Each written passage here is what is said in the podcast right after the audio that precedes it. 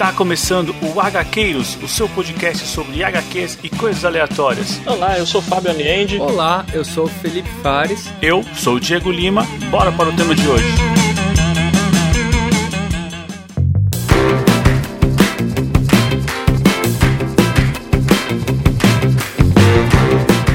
Avante Gaqueiros, eu sou Diego Lima e entre uma larva viva ou uma borboleta morta, o que você escolheria?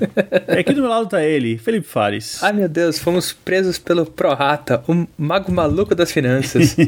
e aqui do meu outro lado tá ele, Fábio Aliende. Por que um pato? Vocês perguntam. Eu digo, por que não um pato?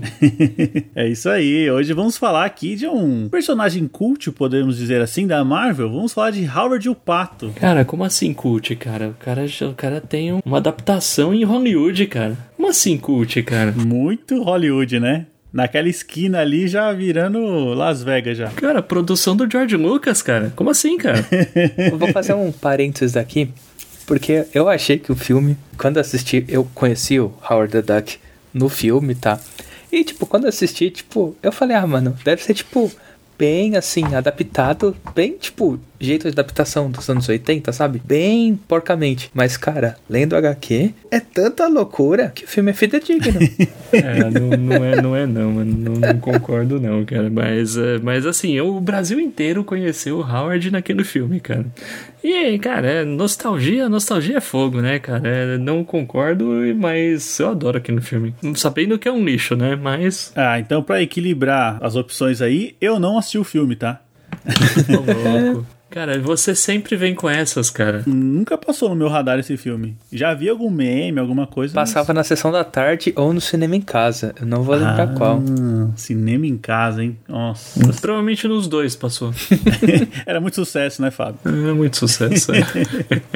é isso aí. Hoje, então, a gente não vai falar de uma história, assim, até porque o Howard ele teve uma vida curta, né? Ali no final dos anos 70. Sim. Ele durou o quê? Cinco anos? Cara, foram 27 ou 26 edições da série mensal dele, alguma coisa assim. 27, beleza. Bem, Santa Wikipedia. 27 edições, é, escritas pelo seu roteirista original, que era o Steve Gerber, roteirista e criador.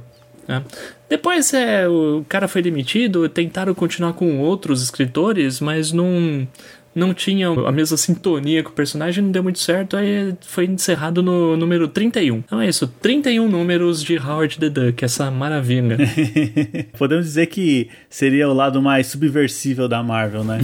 com certeza, cara. a Marvel nos anos 70 sabia ser subversiva, cara. Vamos, vamos combinar aqui, né? É, então é um personagem certo no momento certo, né? Com certeza, cara. Mas é um pato, cara. pois é, é um pato muito astuto, muito turrão também às vezes, e sempre com seu charuto, né? E propenso a fazer discursos, né? Nossa, esse, esse é prolixo, hein? Meu Deus. Esse é. Esse cara, gosta. Sabe, sabe o que é o mais legal? É que, tipo assim, ele não quer, mas ele atrai ele atrai todo mundo, né, cara? Tipo assim, o cara fala um pouco e ele atrai todo mundo, cara. Incrível.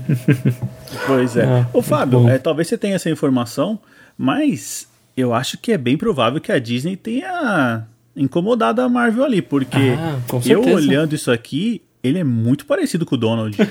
é a lata do Donald, né? Os caras já metem na primeira página um Carl Barks, que é espiritual, cara. a Disney incomodou sim. A Disney, a Disney incomodou, incomodou um pouquinho, porque assim, vamos combinar. Ele é desenhado do mesmo jeito que os desenhistas fazem os patos da Disney. Só que ele tá contracenando lá no universo de super-heróis, então os outros personagens são desenhados como Marvel e não pato. Mas a Disney incomodou sim em algum momento. O que eu sei é, ó, eles fizeram um contato com a Marvel sobre o visual do Howard. Que era assim. Escuspido, escarrado, né? Pois é, só não tinha roupa de marinheiro, né? Era um, o Howard usa um terninho e usa um chapéu social. A Marvel concordou em fazer um redesign no, no personagem. É, então ele começou a usar calças. Ah, não, aí tudo bem. Aí é, já. É verdade. Tá bom. É, resolvido. Mas isso já foi, já foi quase no, no encerramento do título. Foi lá nos últimos, nos últimos números. Ah, já tava sendo candidato já a presidente. Ah, já, com certeza. Eu acho que os últimos números, pela verdade, eu nunca li. Já tinha passado a febre, então, né? Eu não sei se em algum momento chegou a mesma. Eu não sei até que ponto foi essa febre do Howard. Uhum. Eu sei que teve um sucesso, porque furou a bolha. Furou a bolha, chegou no George Lucas, o George Lucas olhou aquilo e pensou, mano, isso daria um filme. Conheço um cara que sabe fazer bonecos, né? Então, então. eu já vesti fantasias em anões antes, né? eu tenho know-how. Eu tenho know-how. Pra gente trazer aqui então, já que não dá para trazer uma só história, vamos trazer aquele compilado que a Salvati trouxe pra gente em 2017, né? Que ele traz ali, um, eu não sei quantas edições, acho que tem mais de 10 edições ali, não tem não? Cara, é, ele pega as duas primeiras edições onde ele era um coadjuvante uhum. e dá 1 a 8 dele e mais a 16, né? Que, tipo, cara, é uma edição muito demais. É bastante né? coisa, É né? bastante coisa. E, e, você vê que, assim, tipo, o, o negócio é só zoeira, velho. Não tem como, mano. É muito zoeirão. Cara, e curiosidade, eu Salvo engano, essa publicação da Salvati foi a primeira vez que o título do Howard foi publicado no Brasil. Nossa! Não me lembro de ter visto isso antes por, por aqui. Não me lembro de ver em formatinhos da Abril. Não sei se Ebal lançou alguma coisa. Eu acredito que não. Não, acho que não, porque quando começou a sair. É, não, eu acho que a Ebal não deve ter lançado nada. Então, eu acho que o Salvati foi a primeira vez que o, que o Howard foi lançado no Brasil. O que é um crime, né? Pois é, né? Se já teve até filme tanto tempo assim para trazerem, talvez alguém não acreditava aí no, no potencial do Howard. É, por isso eu digo que talvez não tenha sido uma febre tão enorme. Lógico, é um fenômeno cult. Digamos uhum. assim, entre os entendidos lá, fez um certo sucesso e, e a, a revista mantinha na verdade. A Marvel na época chegou a fechar um, um acordo para publicar tiras de jornal do, do Howard. Quando a gente fala de tiras, o negócio muda um pouco, porque revista em quadrinhos é um negócio marginalizado. É um negócio tipo, ah, as pessoas têm vergonha de falar que trabalham com isso. Ou tinham, né? Tipo, o cara que fala assim, ah, o cara não fala, ah, escreva histórias em quadrinhos. O cara fala, ah, escreva umas coisas aí. Ai, meu Deus. Agora, tiras, o negócio muda. Tiras é um negócio que, assim, os artistas sempre foram valorizados pra caramba, ganhavam mais. Então, assim, pra Marvel ter conseguido fechar um acordo para fazer umas tiras do Howard, não devia ser tão pouca coisa, não. Eu cheguei a ver, Fábio, você falou sobre o sucesso é que o Howard ele virou aquele símbolo mesmo do candidato à presidência em 78, se eu não me engano. 76, né? 76, isso. Sim. E a galera usava, né, o bottom pra Howard a presidente e tal. Cara, isso é demais, cara, né? É muita loucura, velho. E aí o, o, Steve, né, que era o criador, falou, cara, foi aí que eu comecei a ver que ele não era um personagem de, de bolha, de hype ele era um personagem com potencial para qualquer idade, qualquer pessoa, assim, fora de é. de quadrinhos. qualquer idade é meio errado, né? Mas enfim. Né? É, mas eu acho que é mais pelo apelo visual, né? Puta, ele é um patinho e tal. Não, eu tô brincando, eu tô brincando. Começou a ler, esquece. Era uns negócios meio pesado, velho. Cara, e, e, assim, mano, eu não sei, eu acho graça isso, porque você vê lá, ah, vou ler essa história aqui engraçadinha desse pato. Mano, cara, os caras abusavam, mano. Os caras enfiavam o pé em tudo e, e os caras não tinham medo de criticar ninguém, não, meu. Não, Fábio, isso, isso eu achei engraçado, porque ele é. Cara, ele, ele é muito crítico, né? É, é um humor ácido, né, que a gente encontra. Nossa, aqui. totalmente, cara, totalmente. Sim, é. Sim. E talvez a principal diferença ali com o Donald, digamos assim, é que nas histórias do Donald, ele é um, um, um animal que fala, que anda e é super normal no mundo dele, né?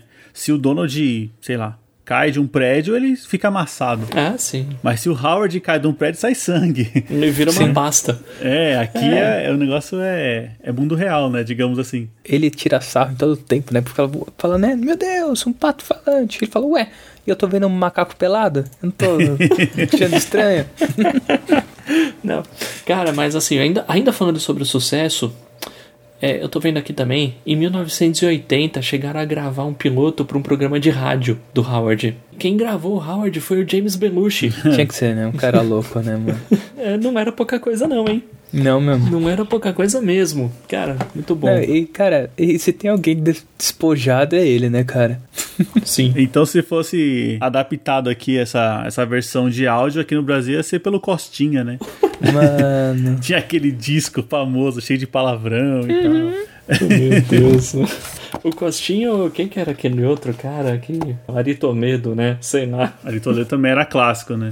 A gente já deu uma pincelada geral aí no personagem, mas só pra contextualizar de vez, o Howard é uma criação do roteirista Steve Gerber para a Marvel. E o Steve Gerber lá nos anos 70 fazia bastante trabalhos para a Marvel. Chegou a escrever a revista dos Defensores e em uma revista chamada Adventure into Fear, ele também criou um, o Homem-Coisa, que vocês vão dizer, ah, é a versão do Monstro do Pântano da Marvel, só que o Homem-Coisa veio primeiro. Olha só, hein? Tomem essa. Veio primeiro por questão de um ou dois meses, tá? Alguns meses hum. depois saiu o Homem-Coisa da DC. Vazou, hein? Vazou. é, então, sei lá, sei lá quem vazou para quem, né? Mas no, no, mínimo, sabe o que era? Os roteiristas tudo se falava. Então, tipo, um falava, oh, tô tendo essa ideia aqui e tal. E aí acabava saindo nas duas editoras.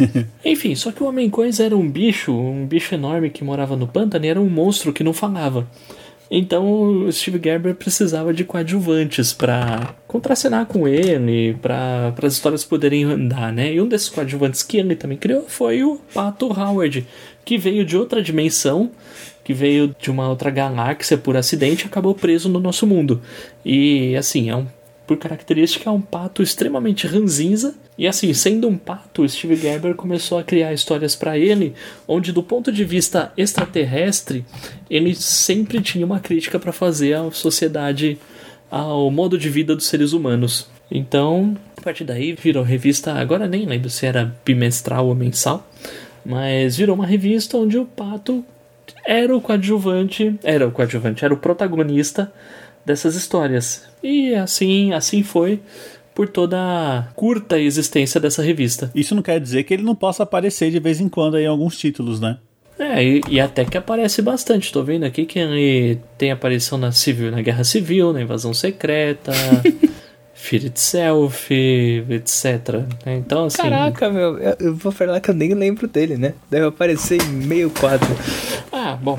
A gente já falou que em 1986 ele ele protagonizou seu próprio filme, né, com produção do George Lucas e quem não assistiu corra atrás para ver. Não é nem um pouco fiel ao gibi, tá? Ah, Mas não é nem um pouco fiel, apesar de ser Mano, divertido, ele né? Ele avacalha do mesmo jeito que o gibi, Fábio. é, é, mas sei lá, cara, não, não sei, não sei. Tenho, tenho, tenho meus problemas aí. É, assim, uma, uma reclamação do próprio Steve Gerber era de que no filme foi dado uma ênfase nos efeitos especiais e que no, no, fim das contas o humor do filme seria oposto ao humor dos quadrinhos, seria uma, um, um humor assim meio diferente. E a produtora declarou: Meu, isso aqui é um filme sobre um pato do espaço sideral, não é uma experiência existencial. Mano, acabou com o cara, coitado. É, mas, tipo, porra, mas beleza, vai adaptar outra coisa então, não vai adaptar o personagem do cara, meu. Então, é, assim, meio, meio que o pessoal que estava trabalhando no filme, na fim das contas, não, não entendeu muito bem o que eles estavam adaptando. Além desse filme, não sei se vocês lembram, ele também aparece na cena pós-créditos do Guardiões da Galáxia. É verdade. E acho que, se não me engano, faz uma pontinha até no Guardiões 2 também. É, no Ultimato também, né? Ele aparece. Nossa, essa eu perdi, mano. No Caraca, meio da batalha mano. lá, ele sai de um dos, dos portais armado. Então é isso. Então, assim, é um personagem que é, no fim das contas, uma, uma, um meio pro Steve Gerber criticar tudo que isso que tá aí.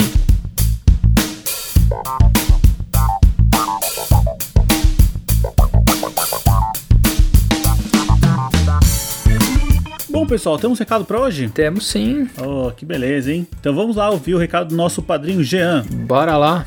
Beleza, galera do HQueiros, tudo tranquilo com vocês? Aqui é o Jeanzito do Fala Mais Bebe, Camicast.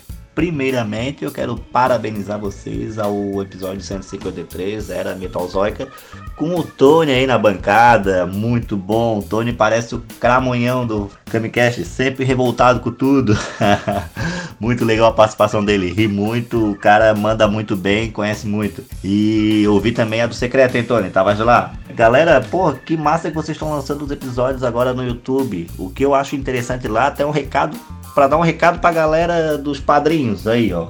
Pô, galera, vamos comentar lá, porque lá tem a, a parte do. dá pra fazer uma interação legal nos comentários. Eu prefiro escutar lá no o, os podcasts, né? Que é mais tranquilo. Mas às vezes um comentário ou outro, cara, ir lá no YouTube e fazer um comentário, porque lá abre uma aba de discussão legal.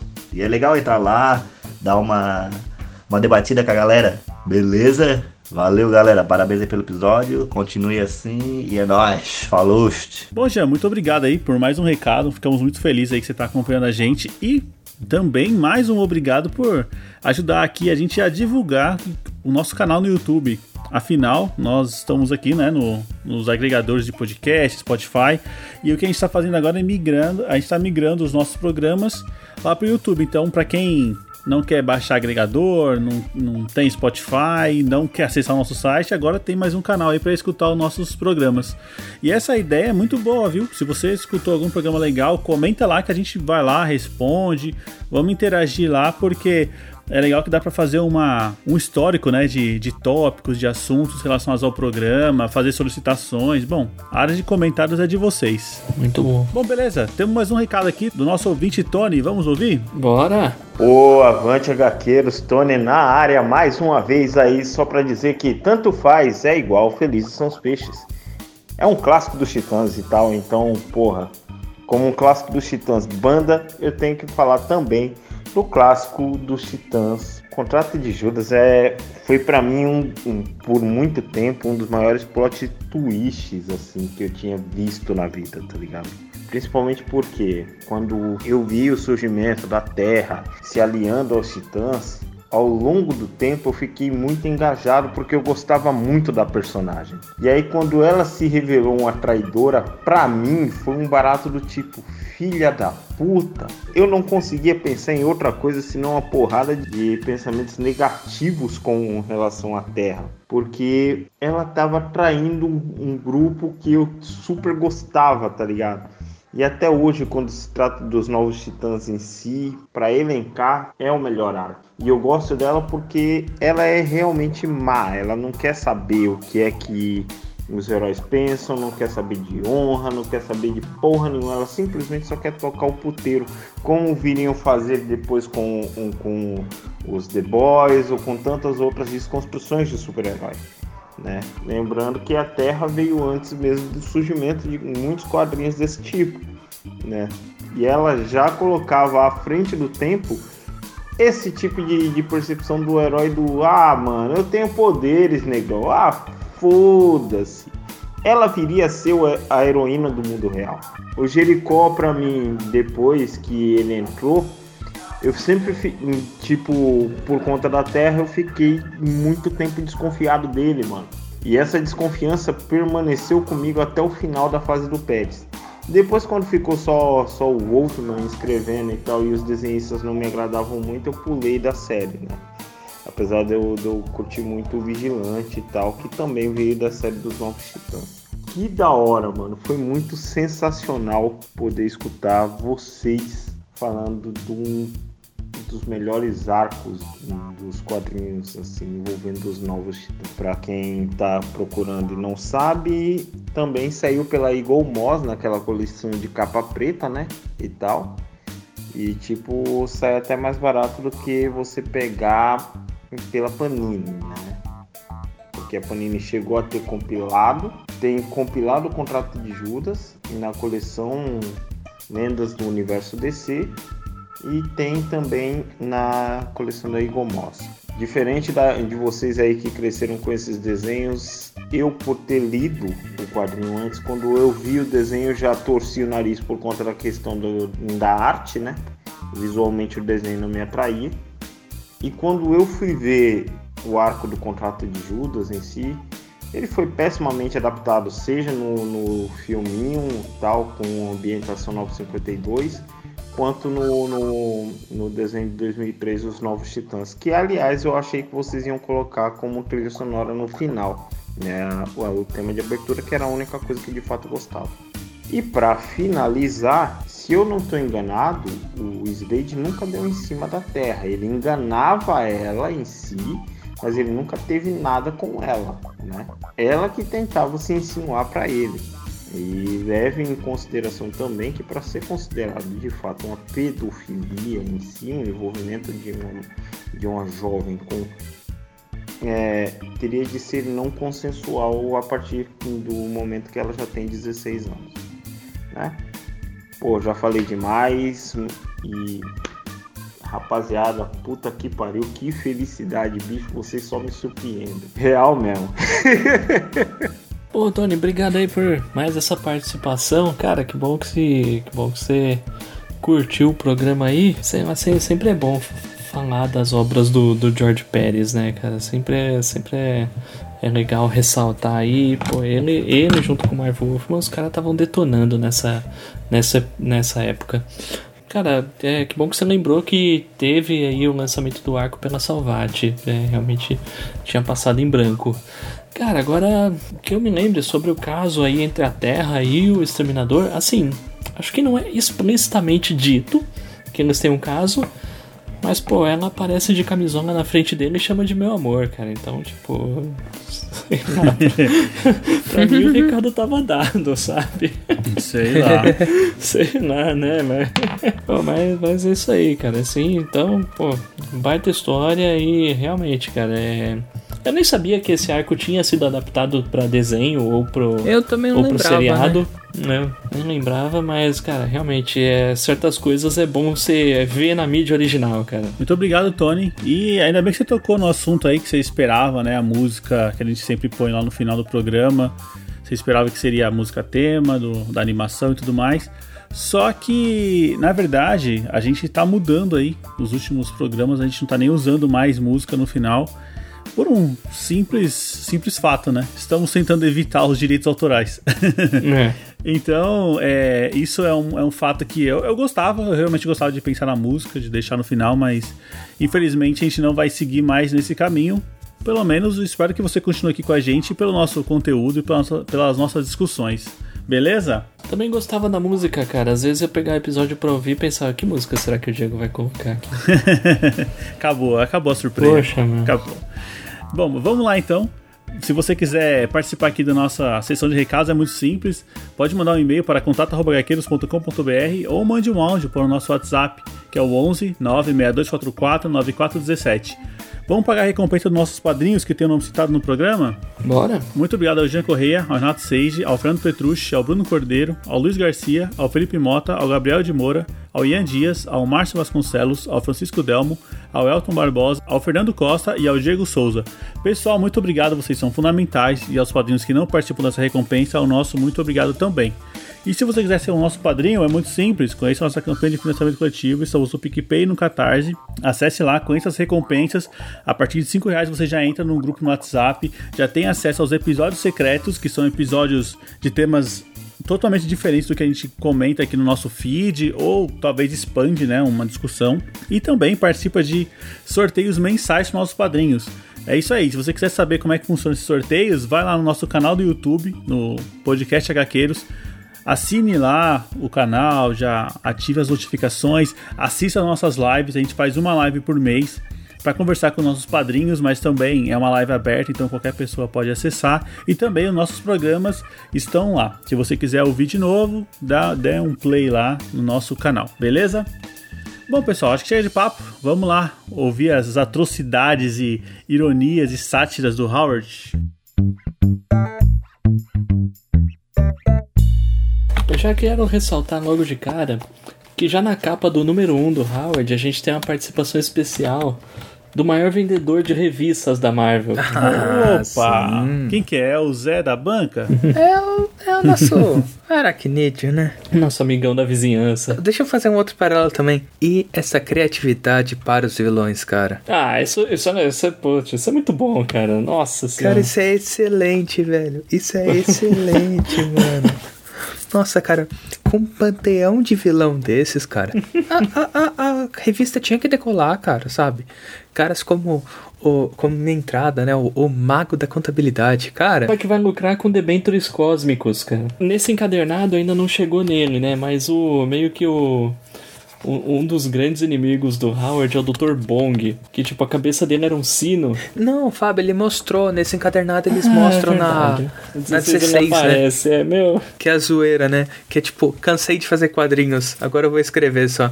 E tipo, e no arco assim, esse Dr. Bong ele chega a casar com a Beverly. É meu, uma comédia, mano, uma palhaçada, Mano. Né? Mas da hora. O bom é que assim, como é uma revista dos anos 70, meio que cada edição é contida em si. É, existe um, um laço ali, né, Fábio? Acho que a partir da terceira história começa-se a criar um, um link, né? Por exemplo, quando ele conhece a Beverly, né? Ah, sim. Ela vai seguindo ele. É, tipo, tem um. É que assim, tem tipo meio que casos da semana, mas vai tendo uma, um paninho de fundo, né? Que assim, é um pato que tá preso e meio que acaba morando com a Beverly. A própria participação do Homem-Aranha nessa primeira história é uma palhaçada, né? Porque assim, literalmente brota do nada e vai do nada e ele tá lá só pra aumentar as vendas do número 1, um, cara. É, é embaçado. E detalhe, né, Fábio, que assim, cara, é, é, se, se a gente vai começar já a falar dessa primeira história, Cara, essa história nitidamente é Conan e Red Sonja, né? Que bom que você tocou nesse ponto, Felipe, porque eu quero ressaltar os desenhistas aí, pelo menos dessas primeiras edições. Cara, lindo, lindo lindíssimo. Traço, e assim, e são desenhistas que trabalharam com Conan. O, o número 1, um, o Frank Brunner, ele chegou a trabalhar com. Ele chegou a fazer. Ah, bom, trabalhou na Marvel, né? Fez Conan, fez o Toro Estranho, fez o Tumba do Drácula. Depois, depois de alguns números, a gente tem John Buscema, que é o grande artista clássico do Conan. Sim. E aí, mais um pouquinho pra frente, a gente tem Gene Colan Cara, é, mano, é só fera, cara. Isso, isso é engraçado, né? Porque, tipo assim, é um HQ que não se leva a sério, só que, assim, ele. Da parte conceitual, a parte artística, velho, realmente não, não que, tem assim, que falar. Beleza, não, não se levar a sério é uma coisa, mas não é por isso que os caras estão fazendo de qualquer jeito. Não, o negócio é caprichado, cara. É bem caprichado, velho. Eu acabei de reparar aqui, na primeira capa tem lá, Approved by the Comics Code Authority, né? E, e logo na primeira página, o Howard tá pensando em se suicidar. Pesado, velho. Cara, é pesadíssimo, cara. É, e assim, não tá em nenhum lugar aqui tá falando que é pra criança, pra maiores de 18, nem nada disso, meu. E a gente tem lá o personagem principal literalmente tentando suicídio no começo. E aí ele começa a se deparar com Prorata, cujo objetivo é ser o chefe contábil do universo. Ai, cara, não dá, Deus. velho, não dá, cara. É, e assim, tipo, ele abraça a zoeira de um jeito que aí, assim, beleza. Aí a gente acaba essa história aí com o nosso aracnídeo vindo e ajudando. E, cara, segunda já é o Nabo, velho. É o, é o senhor Nabo, mano. O Nabo. Cara. Meu, não. Cara, é muita bizarrice junto. É muita bizarrice. É aquele negócio que você não sabe onde você vai parar, sabe? Tipo, é um nabo cósmico que controla a mente do cara. Mano, por quê, sabe? Simplesmente Sim. porque eu quero. Sim. cara, é. Meu Deus. Não, e já essa história do nabo já começa a ver que, que assim, o, o Pato e a Beverly, né, que é a moça que ele resgatou no primeiro, na primeira edição, eles estão, assim, ela acolheu o Pato na casa dela, né? E várias vezes mostra, tipo, sei lá, à noite, assim, meio que o, o Pato dormindo, ela lá de camisola. Novamente, nada é dito explicitamente. Mas para mim é claro que eles estão se pegando. Exato. Não, com certeza, Fábio, com certeza. Porque, tipo, ela tá sempre. É o que você falou, ela tá sempre de camisola, ela tá sempre só com a coberta pois na é, cama dele, cara. É, sei lá. Engraçado. E novamente, aqui, de novo, a gente tem um broto vindo do espaço que tem poderes. Sei lá que tipo de poder essa porra tem. cara, é, é, é, tipo, o cara tem tudo. Mas a frase aqui é: Meu, um nabo vindo das estrelas mentiria? Enfim, ele se funde aí com o amigo da Beverly e vira o, do... vira o homem nabo. Fábio, é um negócio que, tipo, a galera tem que ler, cara. Sim. Na moral, a galera tem, tem, tem que, ter. Ler. E o grande objetivo do, do, do Homem Nabo é molhar biscoito. Mano, é muito bom, cara. É muito bom. Isso é, é, sei lá, engraçado demais, cara. Mas é assim, como sempre, é, o Howard, apesar de ser um pato, ele resolve as coisas até que, que fácil, né? Porque o grande objetivo aqui não é tantos atos de heroísmo ou as aventuras, é mais a crítica por trás dos atos dele, né? Não, e, e aqui, né, Fábio, aqui também, cara, os caras não, não ligavam pra nada de tomar processo, né? Cara, na, na, na última take do quadrinhos tem um Hatman na, na parede, velho. Tipo, e cara, dane-se, velho. É o Batman, mas dane-se, tipo, eu quero, eu quero, eu faço e já é. é. Essa também era uma época em que, assim, não era mais aquele pessoal que tinha criado a indústria, era meio que os fãs de quadrinhos trabalhando. E os caras trabalhavam nas duas editoras, eram tudo amigo. Ah. Então, meio que assim, às, vezes rolava um negocinho aqui, uma piscadela ali, mas se não fosse muito explícito, passava. Então, assim, não, não, não rolava assim, tipo, às vezes, beleza, às vezes saía uma treta, os caras saíam pra almoçar, resolvia. Não era algo tanto tipo, ah, vou te processar tal. Ah, sim. E um negócio que me chamou muita atenção aqui, Fábio, é que além disso, todos esses Cara, manda-chuvas que a gente falou. Cara, ainda parece um agradecimento ao Jim Starlin. tipo, só o Jim Starlin, cara, por ajudar no esboço da história. Então quer dizer, mano, não é, não é pouco lixo, não, né, cara? É, na verdade, assim, Jim Starlin, Marv Wolfman, eh, Steve Gerber, é tudo farinha do mesmo saco, cara. Era todos aqueles caras que queimavam baseado e tomavam ácido antes de escrever as histórias, cara. Certeza. É, então... Não, cara.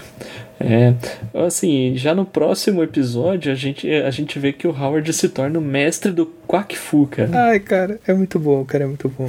Cara, e aqui, assim, meu, eram os anos 70, né? Estavam no auge da mania do Kung Fu. Então eles aproveitaram essa edição pra zoar, meu. Então, literalmente, o, o Howard tá saindo lá do. Provavelmente era Operação Dragão, né? E como sempre, o Howard tem críticas, né? E usando as frases dele, ele pega aqui e fala assim: Meu, como, como vocês chamam isso de entretenimento? A pessoa tá arrancando a língua da outra. E ele fala: vocês distorcem uma filosofia ancestral, embrulham em entretenimento violento e vendem para os jovens reproduzirem. Cara, esse pato, esse pato é muito, muito foda. É muito crítico, né? É muito legal o jeito que ele pontua as coisas. E talvez Talvez não, né? Pelo menos na minha visão é o, o ouro desse personagem é o texto, né? Ah, sim, é, com certeza. Porque, bom, meu, o gibi de um pato, você não vai procurar aventuras aqui, né? Não sei lá. Você já começa a ler, é, não, não levando a sério. Você fala, ah, tá, é um pato. Sim. Só que quando ele se põe na frente de um, de um personagem humano, fala, cara, eu sou um pato, e qual é o problema de eu ser um pato? Você fala, pô, verdade, né?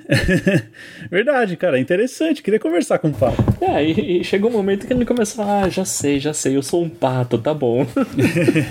assim, a gente, a gente tem só grandes vilões até aqui, né? A gente teve o Prorata, teve o Homem-Nabo, e aqui a gente tem o Conde Macho. Então, não, vocês não falaram da Vaca Vampiro? Pô, a gente deixou passar a Vaca a, Vampiro. A cara. Vaca Vampiro é um negócio assim que eu falei, não, tá bom. Eu achei que eu já tinha visto um limite, mas não. Dá pra passar. a vaca vampira é sensacional, cara. É demais. A vaca não é muito boa. É muito boa. cara, tudo isso aqui é uma viagem alucinante, cara. E sabe que é, né, Fábio? Não é uma coisa que te tenta vender. Não, olha, leve a sério porque a gente tá fazendo um debate aqui. Não. A gente tá fazendo um debate, mas a gente tá fazendo um debate numa história que não é para ser levada a sério, mas leve a sério. Cara, isso é, isso é incrível, porque assim, a cada número parece. A cada número parece que eles escolhem um tema e ele fala assim, mano, agora eu vou detonar isso aqui, cara. E assim, aqui ele tá falando, mano. Tipo, ele fala assim, meu, que, qual a necessidade que esses caras têm de tanto provar sua masculinidade a ponto de um cara matar o outro, velho? Pois é. Então, é, é, isso, cara. No fim das contas, é, é, cara, são temas pesadíssimos que ele tá tratando em tom de comédia, cara. Ah, tem aquela da falta de dinheiro, que ele passa a história toda Nossa, é tentando arrumar um cara. emprego. Não. Sempre, sempre tem. É como você falou, é verdade. Eu não tinha reparado nisso. Ele pega um tema e tenta deixar no espírito do Howard, né? A visão ali do. a base daquele tema. Sim. Tem aquela história também do homem sonâmbulo, que é o que faz o barulho no prédio. De novo, para mim, nesse cara do cara que é sonâmbulo, novamente, ele tá, ele tá falando assim de tipo, meu, como que a gente tá tratando nossas crianças, cara? Tipo, meu, tem um cara lá que, que tipo, que na verdade ele, assim, era uma criança Não é que era diferente, mas ele não tava, não tava preparado pra. Ele gostava mais de tipo. De artes, etc. E era meio que um, um prodígio. Só que o cara era tão inteligente que a escola pra ele era chata. Então começaram a tratar como se ele tivesse problemas, como se ele não prestasse atenção, só que simplesmente ele era muito adiantado, cara. Cara, isso se refletiu em notas baixas e a vida do cara se tornou um lixo por causa disso, meu. Pois é. E, e, e tipo, o cara desenvolveu vários problemas de, de personalidade, não conseguia não conseguia se dar bem no trabalho, não conseguia se dar bem em nada, até que o cara vestiu um pijama e saiu batendo nos outros na rua. Ai, cara, cara, virou uma ameaça pra cidade. virou uma ameaça. É, pois é. Cara, novamente aqui tem aquele lance de que, tipo, mostra lá que o pato mora com a moça e a moça tá sempre de camisola, o pato de roupão. E eu repito, para mim eles se pegavam. Não é explicitamente dito, mas sei lá. Pois é, pra bom entendedor, minha palavra basta. Ela, ela deve curtir muito o pato, porque, tipo, mano, o pato é insuportável, ah, né, velho? sim. Quando ele quer, ele é insuportável, mano. Quem atura isso aí? Cara, não, e, e, aí a edição seguinte mostra é justamente aquela da grana que você comentou, Diego. Ele vai numa loja de revistas e ele pega uma revista estilo Pato Donald, cara, de um pato. Mano, é muito engraçado, ele, velho. Fica puta, ele fala assim: Isso aqui é um nicho estereotipado. É preconceituoso, é preconceituoso. Né? Não, e você falou isso, né, Fábio? É o patonino, né? Cara, é que é o patolino, velho. É tipo na cara, assim. Cara, eu não tinha percebido isso, mano. É na cara larga. É na cara larga. O, o, pato ainda é um pato preto ainda, meu. Pode crer, mano. Sim. meu Deus do céu. A gente vai avançando nas histórias a gente chega num momento onde me parece ser a grande história dele, que é aquela que ele acaba se envolvendo com um monte de candidato, né? A, a, político, ele começa a criticar todo mundo, o comportamento, Sim. mas por ser crítico, ele acaba virando um próprio candidato, né? Aclamado pelo público. Não, é, é, engraçado, né? Porque, tipo assim, ele mostra que ele não quer estar tá lá. Mas ele fala as coisas, a galera tipo, cai dentro. Aí ele fala, ah, foda-se. O, o, pior é que, assim, pelo menos do meu ponto de vista, ele foi meio que virando aquele candidato que. Sabe aquele candidato que não é político? Tipo, aquele. meio que acaba, é gestor? Acaba, é, acaba virando. é, sei lá, mas, mas assim, cara, essa parte é sensacional, porque ele vai lidando com os caras que, tipo, eles não estão nem aí para quem eles eles estão fazendo campanha. Tanto é que, tipo, os, o, as opções deles são o all drop e, all, e o all drop, tá ligado? é, me pareceu muito o arco, a vida de Brian, da, do Monty Python, que é o, o, cara que ele tá todo por fora ali, começa a ser crítico, né, ao movimento que tá se tornando ali em volta de um, de um escolhido, né? Ele acaba, por, por, essa, por essa aparição, acaba sendo venerado pelo povo e ele fala: Não, gente, eu quero que vocês parem de venerar alguém. Esse é um filmaço. Você não assistiu o Monty Python? Não, muito bom. É um filmaço, muito bom. Cara. Excelente. A vida de Brian. Ah, então, aí você falou um negócio, né, Diego, que é interessante até. Cara, é, e aí eu sou, sou culpado porque, tipo, eu amo o humor britânico, né? O humor britânico, cara, ele tá rindo da sua cara, né, velho? Ele tá, tipo, ele é aquele humor ácido. Tipo, velho, e é muito o que a gente vê aqui, né, Diego? É bem semelhante mesmo. Totalmente. São até da mesma época, né? São da mesma, São da época, mesma época, é verdade. Sim. Olha, eu acho que era aquele. Zeitgeist, essa palavra? Isso, é isso mesmo, é isso mesmo. perfeito, perfeito. É. Fábio, eu vou confessar que antes de começar a gravar o programa, eu tinha lido isso aqui e falei, pô, é legal, mas não é uma coisa que eu iria atrás, assim, tipo, ah, tá bom, já conheço o Howard. mas assim, quando a gente começa a debater e ver a percepção da, das pessoas, eu acho que esse programa, esse podcast, ele foi criado para isso, para a gente debater mesmo. É Cada verdade. um traz uma visão e tudo mais, e a gente quer a visão dos nossos ouvintes. Eu acho que a história ganha corpo. E eu acho que é essa a grande intenção de quem está escrevendo. Tipo, olha, leia e debata Sim. sobre, né? E o Howard é perfeito para isso. É, é ir para ler e depois ler de novo. É, você tem, nem, nem sempre a gente vai fazer lá, a gente faz um programa onde todos concordam sobre, sobre uhum. tudo e todos acham aquilo lindo e maravilhoso. Eu até assim, acho que é normal, tipo, um gosta mais, outro gosta menos. É, faz parte. Exato. É, quando você vê que o negócio tem profundidade pra quando, quando ele promove essa, essa reflexão, né? Perfeito. E dá vontade de voltar e falar, não, agora eu quero ler essa história com o outro Diego que já, já pegou outros pontos Sim. aqui. Não, e gente, deixa eu fazer um paralelo aqui rapidão. E a história do Frankenstein Biscoito, mano? O Homem Biscoito, né? Nossa, isso aí foi. Não, tipo, eu acho que ela estendeu um pouco. Ele estendeu um pouco. Mas, tipo, porque assim, cara, ela tava tão no sense, mas tão no sense que eu falei, mano, que que, que tipo, eu tô aqui, velho? Perde a mão, né? O que que eu tô aqui? Exatamente, cara. Os caras tinham perdido a mão. E aí, cara, quando você vê que é demais, que ele fala no final, mano, isso de certeza que era um manã de 37 anos que fugiu da cadeia. Você fala, velho, o cara, o cara fez a história da órfã em um, um parágrafo. Cara, antes do com filme, certeza velho. o roteirista leu, aqui, leu esse gibi e pensou, hum, tipo, dá pra fazer alguma coisa, né? Dá pra tirar dá alguma pra tirar coisa, alguma né? coisa, é. é. Sem contar a forma como ele combate, né? Porque como é que você ganha de um biscoito? Cara, come ele. Pronto, o cara vai lá e comeu a perna do homem biscoito. Eu tô relendo a página onde tem a transcrição da coletiva de imprensa da candidatura dele. Ah, legal. Cara, isso é muito genial, cara. Isso é muito genial. Na década de 70, velho. O, o, o, Steve Gerber fez o pato criticar o Vietnã, cara. Meu, ele fala assim: olha, todo mundo reage a essa questão com o coração e não a cabeça. É tipo, é meu país. E tipo, tem que ser um debate, tem que ter cada um conversando tal. E, e aí todo mundo faz um referendo e decide. Ou seja, o cara é racional, cara. Incrível, incrível. Na política, hein? Ó. A gente precisa ter um pato racional, porque nada mais é racional. Trazendo né, lógica pra esses malditos. Mas é isso aí, cara. É isso aí, cara. Eu, eu adorei conhecer o Howard. Confesso que agora eu vou com um pouco mais de medo pra assistir o filme, porque o Fábio já falou que já não é tão fiel. O que eu espero de fidelidade é essa acidez e inteligência do texto. Pode esquecer, cara. Não sei se é o que eu vou encontrar. Não, pode esquecer. Pode. Ah, americano, né, cara? Pode esquecer, cara. É mesmo. A loucura eu sei que eu posso encontrar, mas o texto, que é o que eu queria. Cara, você vai encontrar um negócio bem sessão da tarde, cara. É mesmo? Ah. É, não, mas umas piadas engraçadas, cara. Umas piadas boas, cara. Mas, é, não. Olha, o Diego de 8 anos ia adorar, cara. o Felipe de 10, quando eu assisti, eu adorava, né? Não assisti de novo. Não, eu assisti de novo tem uns dois anos. Assim, ainda gostei, mas. Gostando, mas achando um lixo, sabe? o Fábio interno falou: não, gosta, gosta, Fábio, vai, gosta.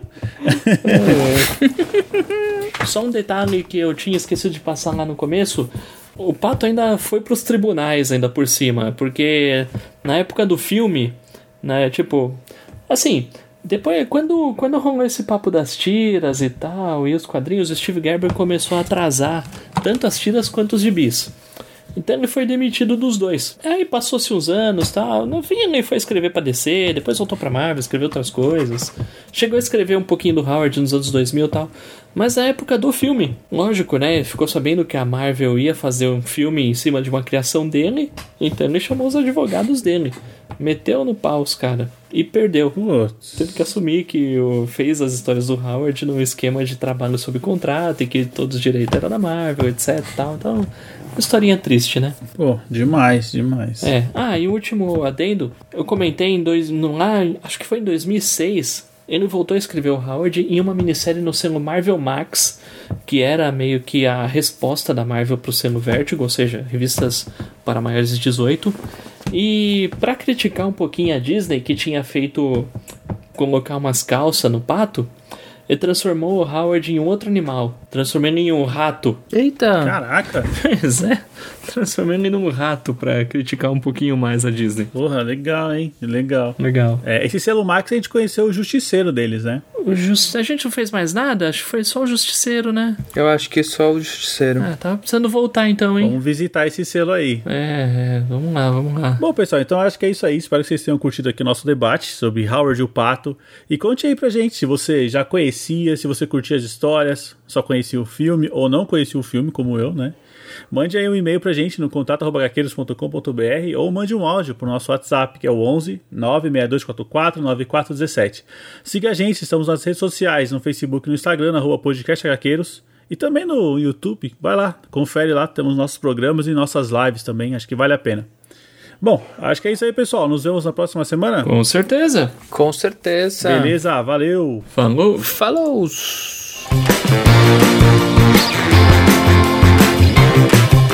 you